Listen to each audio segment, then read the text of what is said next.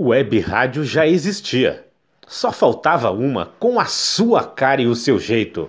Web Rádio Nós na Fita, celeiro de craques.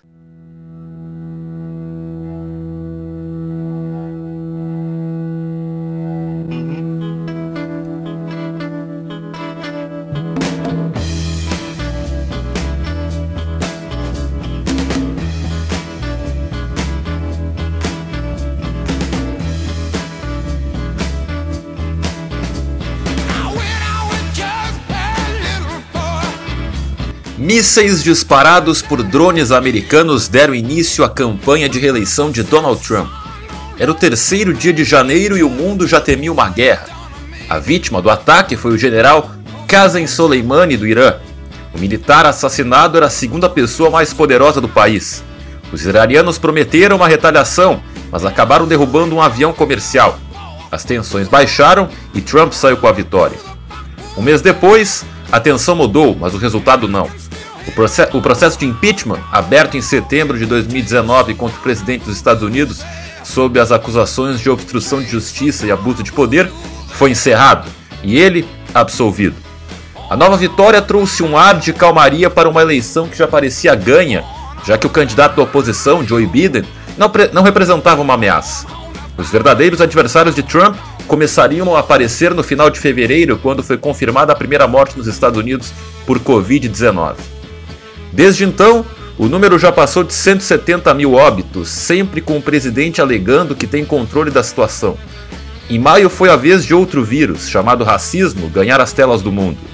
As imagens de George Floyd sendo asfixiado por policiais foram respondidas com manifestações antirracistas no mundo. Com os adversários apresentados, Trump caiu nas pesquisas. Mas isso não diminuiu o ímpeto do presidente a atrair atenção para si. Seja acusando a China de espionagem, ou criticando atletas profissionais por se ajoelharem durante o hino americano, ou seja, intermediando um acordo de paz histórico entre Israel e Emirados Árabes. Para ele, não importa como, o importante é sempre aparecer.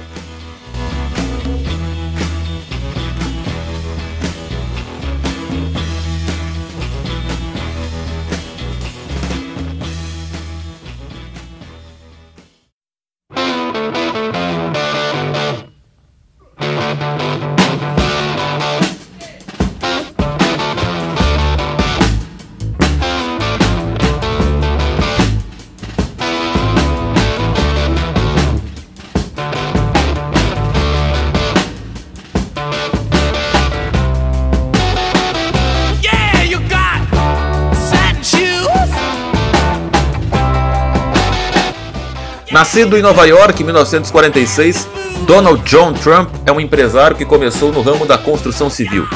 Seu pai, Fred Trump, ganhou notoriedade por obras nos bairros do Brooklyn e Queens.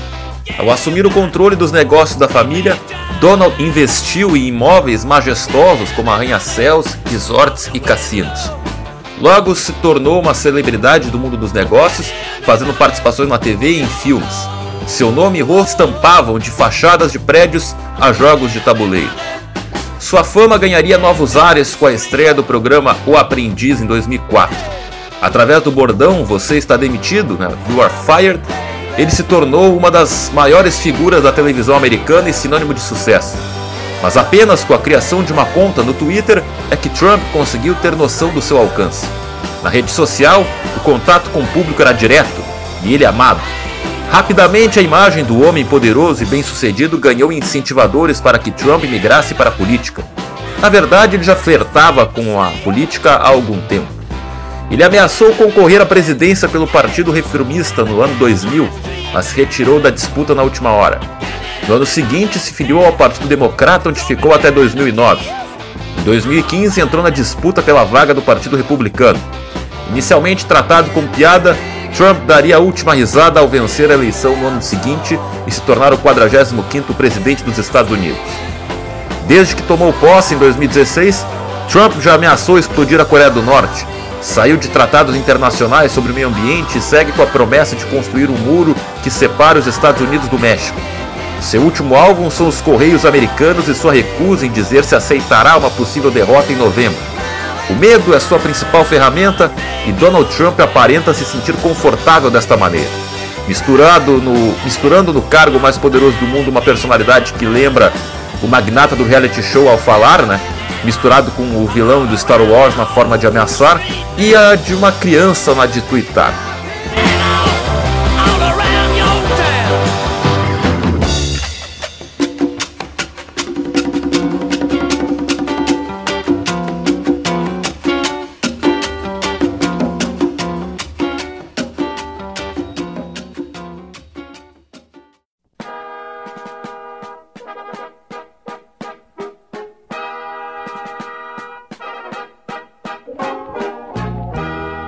twittar.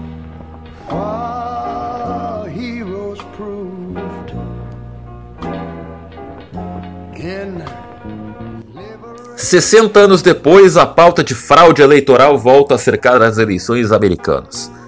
O resultado das eleições presidenciais de 60 é até hoje controverso, mas aceito em razão de quem saiu vitorioso naquele ano. John Fitzgerald Kennedy, candidato democrata e uma das maiores figuras do século XX, foi eleito de maneira fraudulenta ao barganhar acordos com crime organizado. Seu charme, carisma e principalmente sua morte em 63 ajudaram a amenizar seu passado e lhe transformar em um mártir.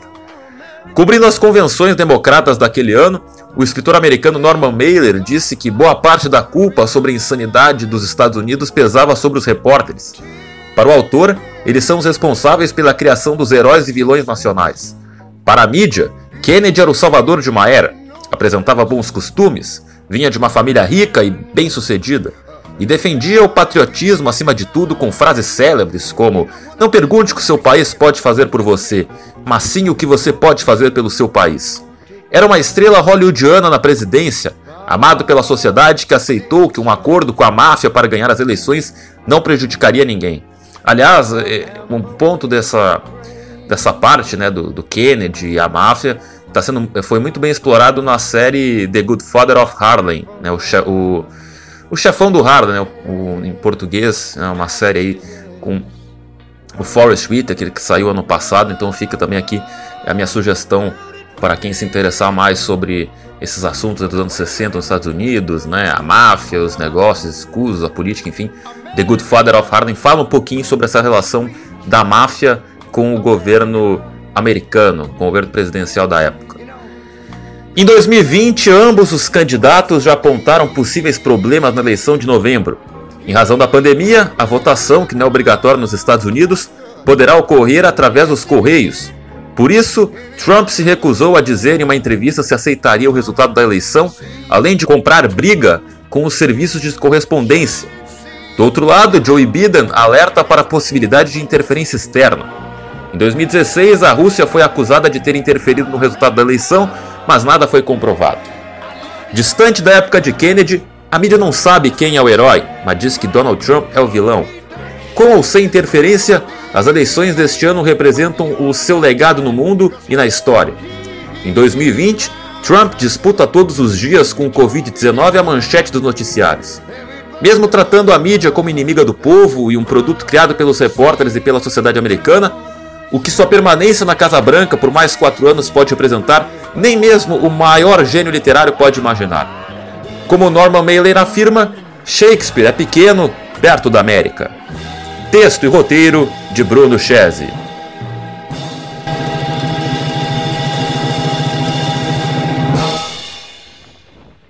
Rádio Web Nós na Fita, sempre revelando talentos, celeiro de craques.